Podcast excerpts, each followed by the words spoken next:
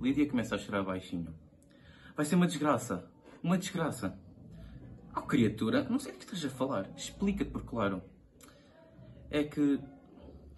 Interrompeu-se para enxaguar os olhos e assoar-se. É que os barcos vão revoltar-se. Sair para o mar.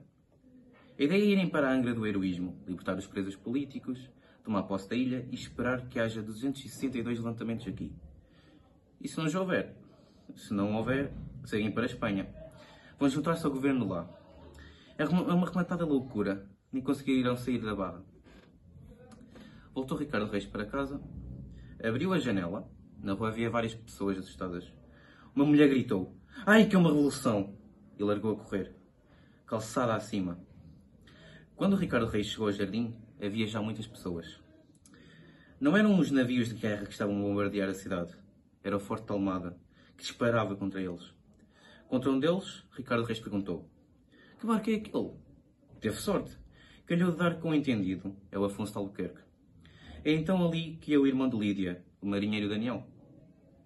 A quem nunca vira. Por um momento quis imaginar o rosto. Viu o de Lídia. A estas horas também ela chegou a uma janela do Hotel Bragança. Ou saiu para a rua. Vestida de criada, atravessou a correr o cais do Sodré.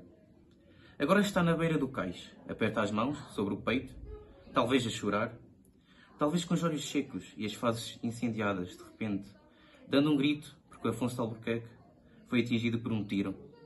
Logo outro. Há quem bata palmas Alto de Santa Catarina.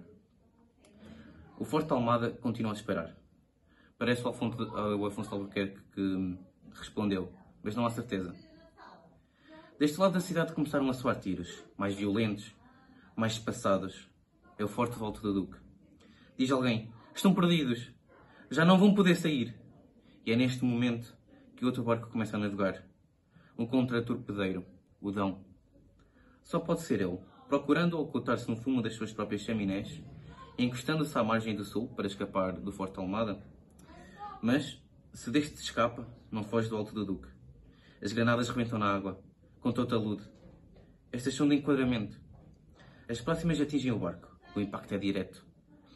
Já sobe no Dão uma bandeira branca. Rendição, mas o bombardeamento continua. O navio vai ardendo.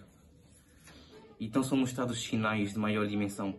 Lençóis, sudários, mortalhas. É o fim.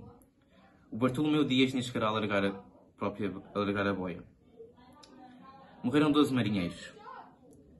Diz o jornal que os presos foram levados para o governo civil, depois para a Mitra, que os mortos, alguns para identificar, se encontram no necrotério.